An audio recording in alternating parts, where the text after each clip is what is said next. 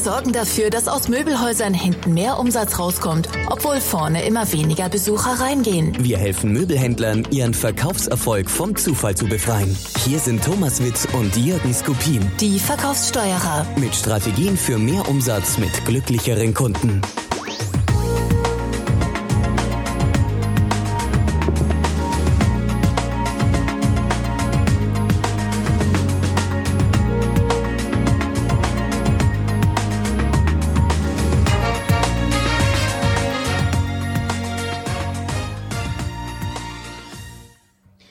Hallo liebe Hörer, hallo Jürgen, worum geht's denn heute? Hallo Thomas. Ja, ich stelle mir die Frage, wenn die Mitarbeiter nicht das tun, was wir ihnen sagen, wie können wir damit umgehen? Ich habe hier das Stichwort konstruktive Konfrontationen stehen.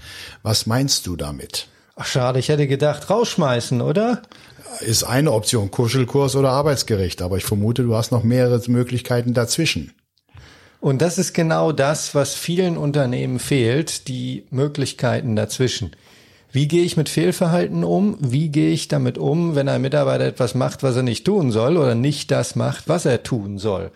Und viele ignorieren das einfach so lange, äh, bis ihnen die Hutschnur platzt und dann äh, hauen sie denjenigen raus und das landet vom Arbeitsgericht und außerdem ist mal ein Mitarbeiter los und die wachsen nun mal nicht auf Bäumen. Äh, was meinst du, warum wird denn Fehlverhalten nicht angesprochen? Was sind denn da die Probleme? Also ich vermute, dass manchmal gerade bei Unternehmern auch da das Thema Hemmungen nicht zu unterschätzen ist. Wir wollen keine Konfrontation, wir wollen kein Stein, kein Streit vom Zaun brechen. Ja.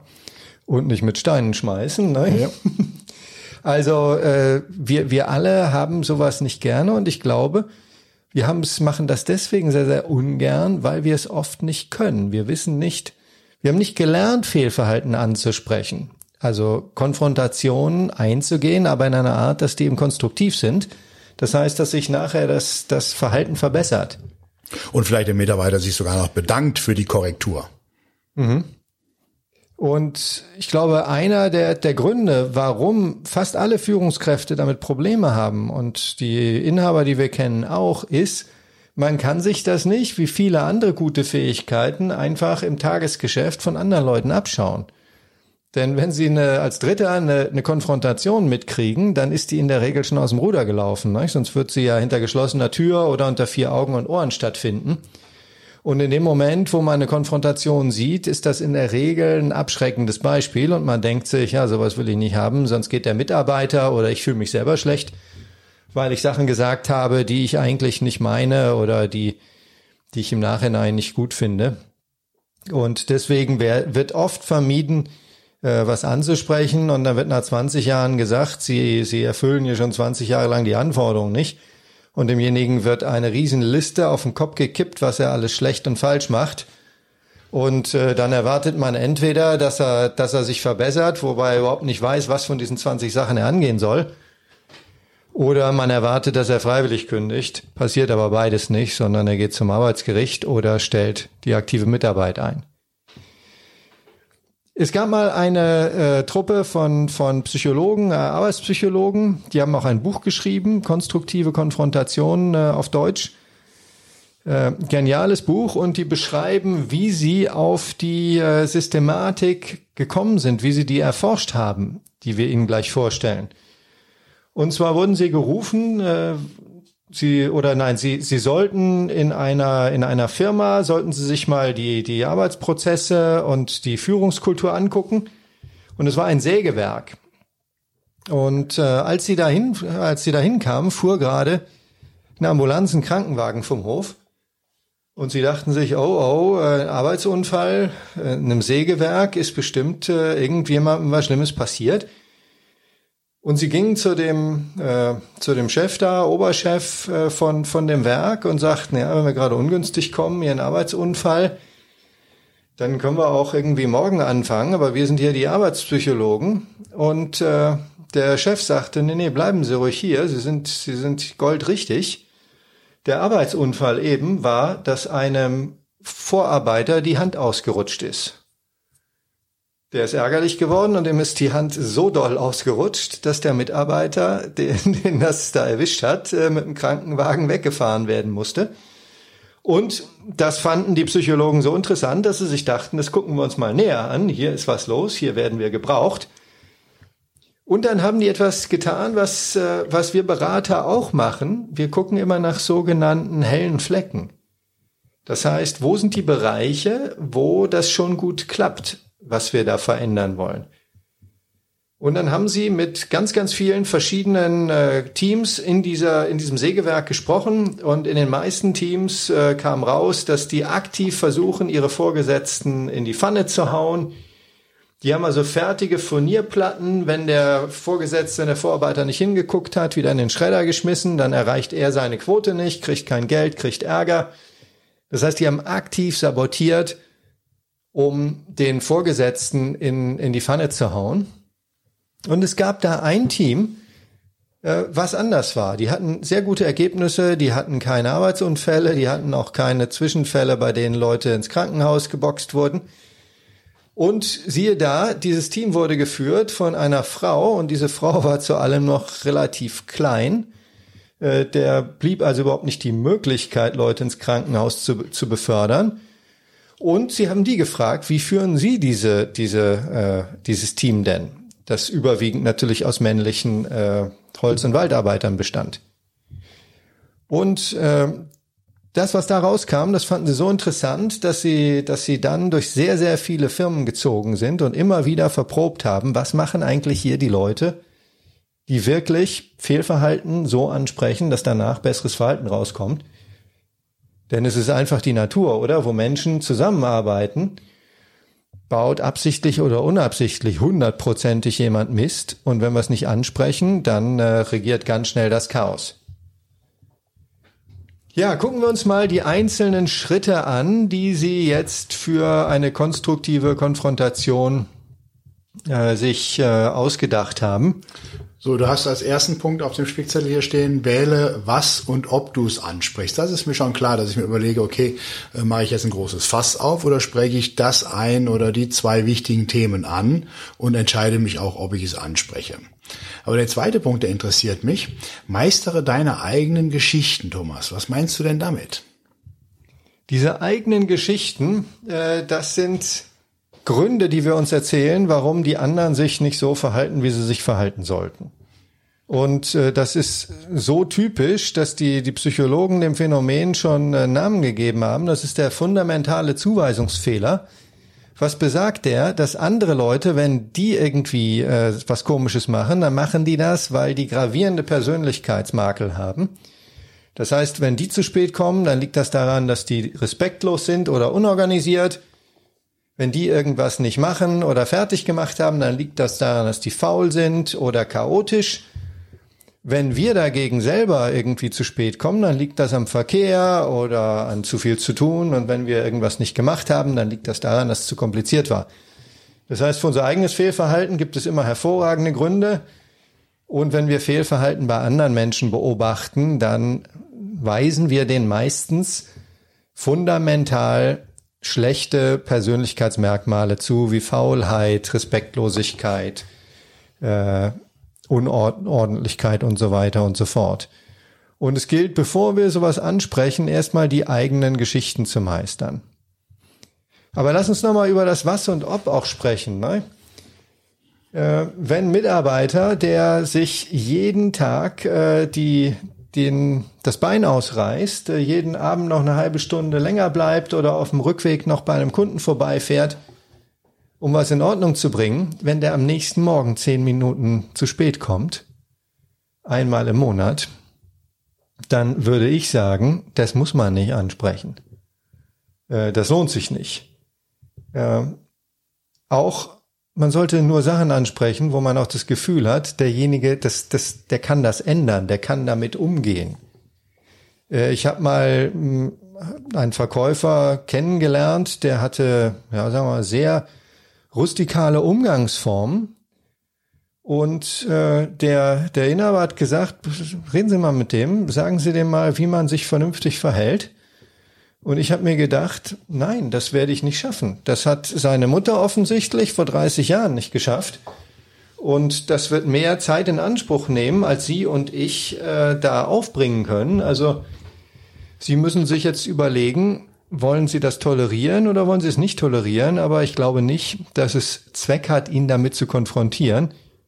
Denn für ihn ist es die normalste Sache äh, auf der Welt. Also dieses erste Päckchen, wähle, was du ansprichst und ob du es ansprichst und meistere deine eigenen Geschichten, das fällt unter die Überschrift, äh, arbeite zuerst mal an dir selbst.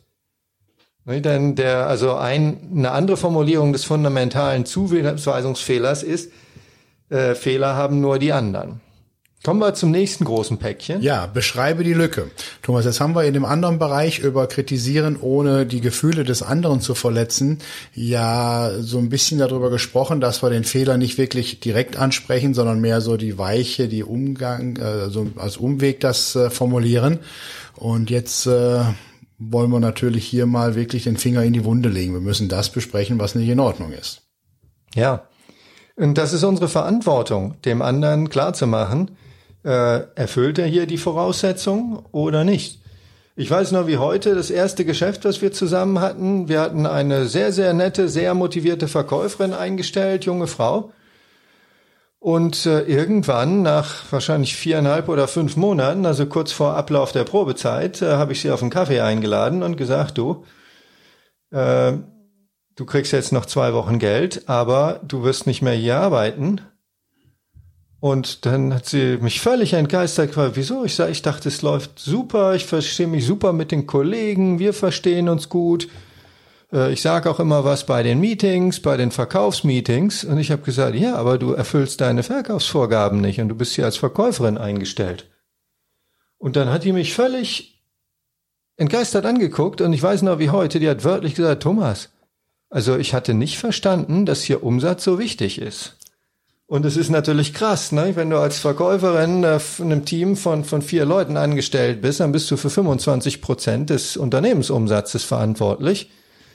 Und es war mein Fehler gewesen, äh, ihr das über fünf Monate nicht klar zu machen. Und nicht klar zu machen, du, es wird langsam knapp.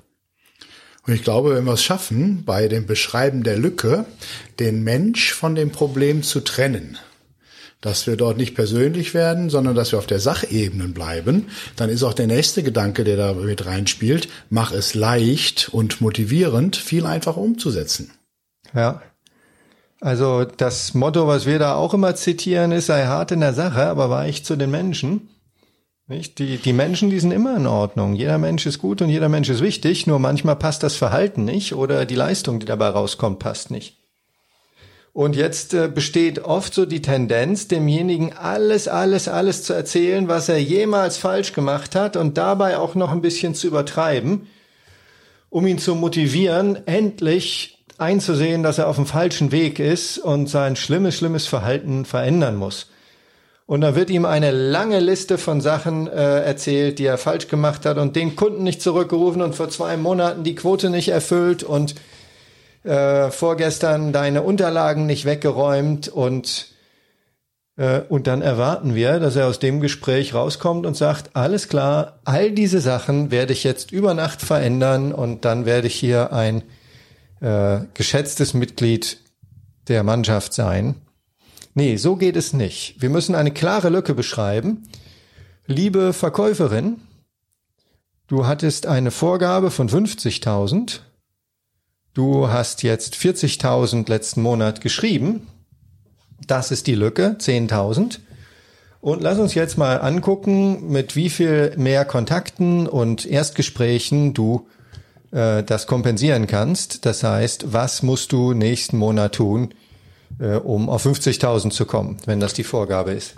So wie du das jetzt gerade runtergebrochen hast, erinnert mich das an das andere Post-Podcast, was wir auch schon gemacht haben, die vier Disziplinen der Umsetzung. Denn dort brechen wir die Sachen ja auch in diese damals besprochenen Scheinwerferaktivitäten runter. Schön zu sehen, wie die verschiedenen Themen hier bei dir zusammenpassen. Ja. Es hat überhaupt keinen Zweck. Äh, man kann nicht Tore befehlen, sagte mir mal ein, ein Kunde dem äh, ein großes Unternehmen gehörte. Ne? Du kannst nicht zu den Verkäufern gehen und sagen, hier, du verkaufst jetzt 40.000 und du musst 60.000 verkaufen. Streng dich an, mach, raus da. Äh, das funktioniert nicht, denn wenn er wüsste, wie das geht, in der Regel sind die Leute auch noch auf Provision, dann würde er es ja tun. Das heißt, wir müssen äh, mit demjenigen einen Weg entwickeln, der es für ihn motivierend und leicht macht. Äh, vielleicht mal ein kleines Beispiel auch aus diesem ersten Unternehmen. Da hatten wir eine wahnsinnig beliebte Lehrerin, die wirklich äh, gut war für die Firma, die kam aber immer zu spät. Und wenn man Kunden hat, die irgendwie 2000 Euro für einen Englischkurs zahlen und die selber nach der Klasse gleich wieder in, in, zu ihrem Arbeitsplatz müssen, dann ist das relativ uncool. Äh, so, die Lücke in dem Fall ist, äh, liebe Mitarbeiterin, äh, du solltest ab 8 Uhr morgens arbeiten, das heißt um 10 vor da sein. Du warst um 10 nach da. Die Lücke sind 20 Minuten. Und die war mir tatsächlich so wichtig, dass ich gesagt habe, äh, ich mache es jetzt mal motivierend und leicht. Ich habe ihr gesagt, wir treffen uns jetzt jeden Morgen um Viertel vor acht bei mir im Büro zum Kaffee trinken. Und äh, ja, dann äh, Kaffee trinken, das hat sie irgendwie und den Chef da ganz alleine sitzen lassen. Da wusste sie schon, dass es keine gute Idee ist. Hast du ihr das diktiert oder hast du das mit ihr als gemeinsamen Plan besprochen und verabschiedet? Ja, das war vielleicht so ein bisschen Arm umdrehen. Also wenn du hier weiter arbeiten willst, dann wäre das eine gute Idee. Auf jeden Fall ist weiterhin zu spät kommen äh, keine Art, wie du hier weiterhin arbeiten kannst. Also ich glaube, die, die Konsequenzen habe ich schon klar gemacht von dem, äh, wenn es nicht klappt. Aber sie konnte dem Plan, morgens mit ihr einen Kaffee zu trinken, schon zustimmen. Ja, Prima. konnte zustimmen. Äh, wenn sie einen anderen Plan gehabt hätte, wäre das auch völlig in Ordnung gewesen. Wenn sie gesagt hätte, ach, ich kaufe mir einen Wecker. Oder ich überrede meinen Partner, dass er das Kind in den Kindergarten bringt.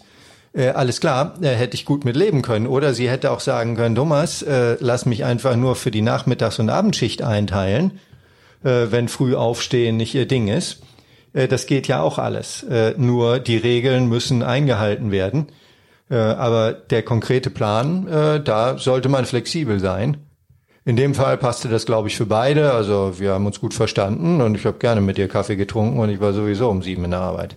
Somit hast du das äh, letzte, den letzten Punkt natürlich auch wunderbar in den Griff gekriegt, das Nachhalten, ob es jetzt in Zukunft das Verhalten auch wirklich so gelebt wird, weil du ja Teil des Kaffeetrinkprozesses warst. Auf jeden Fall das Thema Nachhalten müssen wir auch dort im Blick haben, denn wenn wir veränderte Pläne besprechen, dann macht das keinen Sinn, dass wir das jetzt vier Wochen, sechs Wochen weiterlaufen lassen. Wir müssen das zeitnah kontrollieren, ob alles in die richtige Richtung geht. Ja. Also auch ein bisschen als Lerneffekt von diesem äh, Erlebnis mit der Mitarbeiterin, die überhaupt nicht verstanden hatte, dass Umsatz wichtig ist, haben wir uns ja dann später, wenn jemand äh, von den Verkäufern Schwierigkeiten hatte, dann äh, saßen wir dem mehr oder weniger auf dem Schoß übertragen gesprochen. Ne? Das heißt, er musste jeden Tag mit uns seine Aktivitäten durchgehen, uns erklären, wie weit er mit welchem Kunden ist, sagen, was er da als nächstes vorhat. Denn es ist ja nicht okay, den dann einfach einen Monat laufen zu lassen und dann zu sagen, hier, das Kind ist wieder in, in den Brunnen gefallen. Wenn du es noch zweimal verbockst, dann schmeißen wir dich raus. Sondern es ist ja auch, äh, jeder Mensch hat ein Recht auf gute Führung, hat unser Unternehmensgründer Chris Eifel immer gesagt. Und diese gute Führung, die muss äh, vom Verkaufsleiter kommen. Lass uns noch mal kurz äh, die, die drei großen äh, äh, Schichten zusammenfassen und dann steigen wir noch mal in der ersten, im ersten äh, Bereich noch mal ein. Äh, das erste ist zuerst an sich selber arbeiten. Niemals aus dem Effekt heraus oder aus, aus einer aus einem Ärger heraus direkt agieren, sondern erstmal überlegen, muss ich das überhaupt ansprechen? Was spreche ich denn da konkret an? Habe ich eine Chance, dieses Verhalten zu verbessern? Dann meistere die eigenen Geschichten. Da geben wir Ihnen gleich noch einen coolen Kernsatz äh, zur Vorbereitung. Also das ist das Päckchen erstmal an mir selber arbeiten. Danach, der zweite Schritt heißt konfrontieren mit Sicherheit motivierend und leicht die Lücke auch nicht als riesige Lücke und auch nicht als 100 Lücken erscheinen lassen. Denn jemand, der sich unsicher oder bedroht fühlt, der kann sein, äh, sein Verhalten auch nicht verbessern. Ne? Äh, um Verhalten zu verbessern oder um, um bessere Ergebnisse zu kriegen, musst du ja irgendwas am, am Verhalten ändern, was du tust. Und Menschen, die unter Stress sind oder Angst haben, äh, die tun das nicht. Und der dritte Schritt ist, bewege dich zur Aktion. Das heißt, vereinbare einen klaren Plan und halte diesen Plan auch nach mit dem Mitarbeiter.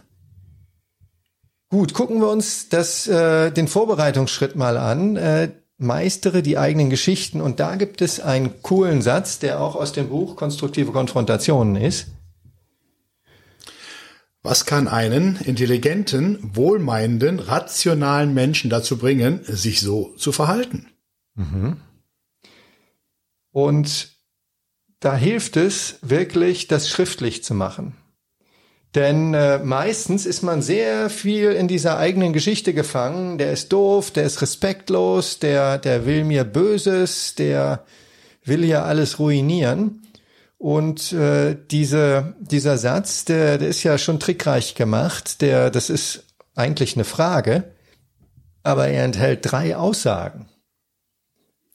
Einen intelligenten, einen wohlmeinenden und einen rationalen Menschen. Jetzt sagen wir manchmal Chefs, ha, den kennen Sie nicht, über den ich hier rede. In unseren Trainings sagen wir immer, jetzt denken Sie mal an eine konkrete Person, bei der Sie das Verhalten korrigieren wollen. Sagen die, meiner, also der, der Herr sowieso, der ist genau das Gegenteil. Sag ich mal Augenblick. Das Gegenteil von intelligent, wohlmeinend und rational ist ein dummer, bösartiger Psychopath, oder? Und so einen wollten sie doch wohl nicht eingestellt haben und sie wollen auch wohl nicht äh, behaupten, dass sie so jemanden hier arbeiten lassen. Ähm, es hilft, äh, wenn man da auf nichts kommt. Ne? Und manchmal ist man wirklich zu sehr in seiner eigenen Geschichte gefangen. Äh, gibt es zwei Möglichkeiten, äh, sich, sich der Antwort zu nähern. Das erste ist, sich mal zu fragen, wann der Mensch, den man auf der Welt am liebsten hat, den man am besten versteht und vorbehaltlos akzeptiert, nämlich ich selber, wann ich mich schon mal so verhalten habe. Und äh, ich habe ja auch mal insgesamt dreieinhalb Jahre gearbeitet in meinem Leben. Das ist verdammt lang her und ich kann mich auch nicht mehr gut dran erinnern, aber ich war auch Verkäufer und ich sage Ihnen, ich war kein Geschenk. Die wollten immer, dass ich irgendwelche äh, Besuchsberichte ausfüllte und ich dachte immer, das kostet mich nur Zeit, hält mich vom Verkaufen ab, ich habe Besseres zu tun und habe meiner Chefin erklärt, wenn sie Berufs, äh, Besuchsberichte haben will, weil die aus London das wollen, dann muss sie die schon selber schreiben und so. Also ich habe mich wirklich nicht besonders angepasst verhalten. Ich bin da auch nicht stolz drauf im Nachhinein. Aber wenn ich dann auf jemanden treffe, der sich komisch verhält in der Verkäuferschaft, dann denke ich mir, hey Thomas, hätte, hättest du das auch so bringen können? Und dann denke ich meistens, ja, doch, leider ja. Das hätte schon so sein können. Wenn das nicht hilft, dann kann man immer noch den anderen fragen. Äh, liebe Mitarbeiterin, äh, was bringt Sie als äh, engagierte, rationale, äh, total wohlmeinende Mitarbeiterin dazu, hier dreimal in der Woche zehn Minuten zu spät zu kommen? Und irgendwas wird die einem erzählen, oder? Ja, wahrscheinlich stimmt irgendwas mit dem Prozess nicht, den sie hat, äh, irgendwas mit dem Wecker oder der Zeit, den sie für den Arbeitsweg berechnet, aber da kann man dann an, ansetzen. Also das ist eine sehr, sehr wichtige, ein sehr, sehr wichtiger Vorbereitungsschritt. Äh, merken sich den Satz, ich habe den unten auch nochmal reingeschrieben, was kann einen intelligenten, wohlmeinenden, rationalen Menschen dazu bringen, sich so zu verhalten?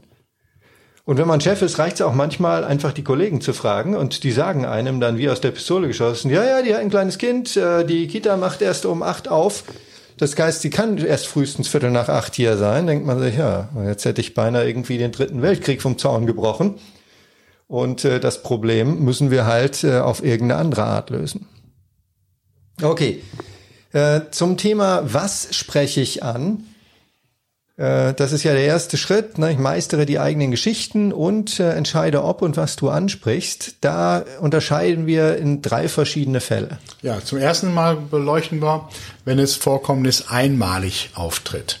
Sprechen Sie also den Inhalt des Verstoßes klar an. Also ein Beispiel. Äh, jemand, der sonst pünktlich ist, kommt einmal dann wirklich eine Stunde zu spät. Wenn man dazu nichts sagt, ist das auch nicht okay äh, denn die Regeln sind nun mal also dazu da, dass alle sich dran halten. Äh, also spricht man es an. Ich sehe, Sie sind äh, eine Stunde zu spät gekommen. Äh, wissen Sie, dass das hier gegen die Regeln ist? Äh, Sie, wir haben vereinbart, dass Sie zehn Minuten vor neun am Arbeitsplatz sind. Und dann, ich liebe diese Frage, wie wollen Sie sicherstellen, dass Sie sich in Zukunft an diese Regel halten? Und oft, wenn es tatsächlich ein einzelnes Vorkommnis ist, dann erklären einem die Leute, warum gerade an diesem Tag das schiefgegangen ist, äh, Auto ist ausgefallen, Kind ist krank oder sonst was und man weiß, die haben das im Griff und das passiert in der Regel nicht mehr. Alles gut und schön. Kommen wir zum nächsten Fall. Wiederholtes Fehlverhalten. Und da sprechen Sie das Verhaltensmuster an. Mhm. Da würden wir also sagen, Mensch, ich sehe, Sie sind zum zweiten Mal in diesem banalen Beispiel zu spät gekommen. Sie hat mir auch zugesagt, dass es nicht wieder vorkommt. Und jetzt kommt das, äh, das Verhaltensmuster. Ich mache mir Sorgen, dass ich mich nicht auf sie verlassen kann. Hier fangen wir schon an, demjenigen klarzumachen, dass, äh, dass es tatsächlich Konsequenzen hat, nämlich, dass wir äh, die, sagen wir mal, ja, Konsistenz, die Qualität seines Verhaltens anfangen anzuzweifeln. Nicht sein Wert als Mensch, äh, sondern nur äh, sein Verhalten in diesem einen Fall. Wieder ein kleines Beispiel. Äh, in diesem Unternehmen, was wir damals hatten, äh, ich weiß nicht, ob du dich noch dran erinnerst, äh, hatten wir meine älteste Schwester, die ich wirklich innig liebe, wie alle meine Schwestern, als Verkäuferin eingestellt. Ja, ich erinnere mich noch dran. Aber sie ist, glaube ich, von Haus wegen eher im, im juristischen Bereich und nicht so die geborene Verkäuferin. Also vor allen Dingen, sie ist zufällig Juristin geworden, aber eigentlich ist sie im sozialen Bereich angesiedelt. Und sie hat beraten und beraten und beraten und war mit allen Kunden auf Du und hat sich, oder Kunden, was sage ich, äh, Kunden hatte sie maximal geerbt. Äh, und mit allen Interessenten war sie per Du und hat denen alles erklärt und alles möglich gemacht. Aber sie hat halt nicht abgeschlossen. Und da musste ich irgendwann ein klares Gespräch führen. Du, du bist hier angestellt als, als Verkäuferin. Taucher, der nicht taucht, taucht nix. Und eine Verkäuferin, die nicht verkauft, äh, die ist auch auf die Dauer nicht tragbar. Und wir haben das Gespräch, wir haben das besprochen und äh, ja, sie hat das Unternehmen verlassen auf meine, äh, auf meinen Rat hin. Und das hat unser Verhältnis in keiner Weise belastet. Also wiederholtes Fehlverhalten sprechen Sie jetzt nicht mehr über heute Morgen ist Folgendes passiert oder beim letzten Kunden ist Folgendes passiert, sondern sagen Sie, ich habe das hier mehrfach beobachtet, das ist ein Muster und ich mache mir Sorgen über dieses Verhaltensmuster. Kommen wir zum, ja, der nochmaligen Eskalationsstufe. Die dann heißt dauerhaftes Fehlverhalten. Und jetzt reden wir über die Auswirkungen, was das mit unserer Beziehungsebene macht. Ja, und es wird ja immer gesagt, hier, du musst die Emotionen raushalten aus dem Führungsalltag. Ich halte das für großen Schwachsinn. Äh, Emotionen sind der Führungsalltag und Leute bewegen sich, äh, Leute arbeiten, um sich besser zu fühlen. Äh, Leute geben Vollgas, um sich besser zu fühlen. Leute schmeißen aber auch, machen manchmal auch dumme Sachen, äh, um sich zu, zu rächen oder zu revanchieren und sich dadurch besser zu fühlen. Das heißt, wenn jemand Mist macht und es belastet das Verhältnis, dann müssen wir ihm klar machen, und wenn er dauerhaft Mist macht, müssen wir ihm klar machen, dass das persönliche Verhältnis belastet ist. Das könnte so aussehen, wissen Sie, wir haben jetzt zweimal über das Thema gesprochen. Wenn Sie sich weiter nicht an unsere Abmachung halten, wird mein Vertrauen in Sie bald hinüber sein. Oder äh, ich sage auch gerne, wissen Sie, ich, äh, ich, ich habe mich schon wieder über Sie geärgert. Dann, dann wollen die immer anfangen, über diese einzelne Vorkommnis zu erzählen. Ja, Thomas, heute Morgen, ich erkläre dir das nochmal, heute Morgen ging es wirklich nicht anders. Ich wir reden hier nicht mehr heute über heute Morgen. Wir reden darüber, dass das immer wieder vorkommt. Und ich immer wieder mich ärgern muss. Und weißt du was? Äh, mit Menschen, über die ich mich dauerhaft ärgern muss, mit denen komme ich nicht besonders gut zurecht. Und die möchte ich eigentlich nicht in meiner Firma haben. Und in dem Moment merkt man, hm, da überlegen die, äh, dass entweder sagen die, das ist mir auch egal und, und gehen dann langsam, oder die sagen, nee, äh, ich will so nicht dastehen und ich werde das jetzt äh, versuchen in den Griff zu kriegen. Bei dem Wort versuchen haken wir sofort ein und gehen auf Stufe Nummer drei zurück und sagen, wie sieht der Plan aus? Und das wird dann abgesprochen äh, mit ganz klaren Maßnahmen. Wiederum mit den äh, mit der fünften Frage aus den vier Zauberfragen: Wer macht was bis wann? Also ganz konkret. Ja. Also das sind konstruktive Konfrontationen, das Verhalten ist geändert, derjenige wird mit Sicherheit konfrontiert, er wird nicht beschimpft, das Problem wird nicht mit der Person verknüpft, nicht, nicht du bist faul oder du bist undiszipliniert, sondern äh, du bist zehn Minuten zu spät gekommen. Wie, wollt, wie willst du das ändern? Und äh, ich möchte enden, enden mit einer Anekdote, einer Geschichte, die äh, in einem Carnegie-Buch, glaube ich, äh, erzählt wird über Charles Schwab, äh, den großen, äh, also nicht den Finanzdienstleister, sondern äh, den, den Stahlmagnaten. Ich weiß gar nicht, ob der tatsächlich Charles hieß. Äh, einer dieser großen Industriemagnaten. Da wird erzählt, einer seiner, sagen wir mal, äh, leitenden Führungskräfte, der hatte wahrscheinlich irgendwie drei, vier Filialen oder, oder Fabriken unter sich der hatte einen Fehler gemacht, der zwei Millionen Dollar gekostet hat und das damals schon äh, irgendwie äh, in der ersten Hälfte des letzten Jahrhunderts. Also eine irrwitzige Menge Geld. Und äh, dieser, diese Führungskraft kriegte dann irgendwie einen Brief oder ein Telex, ich weiß nicht, was damals benutzt wurde, aber keine E-Mail, dass er sich in der Zentrale einzufinden hat und ist da auch hingeflogen und saß im Vorzimmer und äh, wurde irgendwann reingebeten zu Herrn Schwab. Und der bot ihm Kaffee an und machte Konversation und wie geht's ihrer Frau und was machen die Kinder und wie haben sie sich da, wo sie sind, so, wie fühlen sie sich da? Und irgendwann sagte der, aber Herr Schwab, jetzt äh, seien Sie doch nicht so grausam, äh, jetzt feuern Sie mich doch endlich. Und Herr Schwab sagte, Augenblick, warum meinen Sie denn, dass ich Sie feuern sollte? Ja, ich habe zwei Millionen Dollar verloren, also einen Fehler gemacht, der zwei Millionen Dollar gekostet hat. Und Schwab sagte, ja, aber ich kann Sie doch jetzt nicht feuern. Ich habe gerade zwei Millionen Dollar in Ihre Bildung investiert. Da werde ich Sie doch jetzt nicht feuern, oder? Sie gehen jetzt wieder schön zurück und versuchen das Geld wieder zurück zu verdienen. Und das sind wirklich, äh, wirklich große Führungspersönlichkeiten. Ne? Muss es mal angucken, äh, beschreibe die Lücke. Zwei Millionen Dollar sind nun mal zwei Millionen Dollar. Aber mach es motivierend und leicht. Ich habe gerade zwei Millionen Dollar in Ihre Ausbildung investiert. Jetzt äh, sorgen Sie mal dafür, dass ich eine Rendite drauf kriege. Äh, das sind die wirklich coolen alten äh, Führungspersönlichkeiten.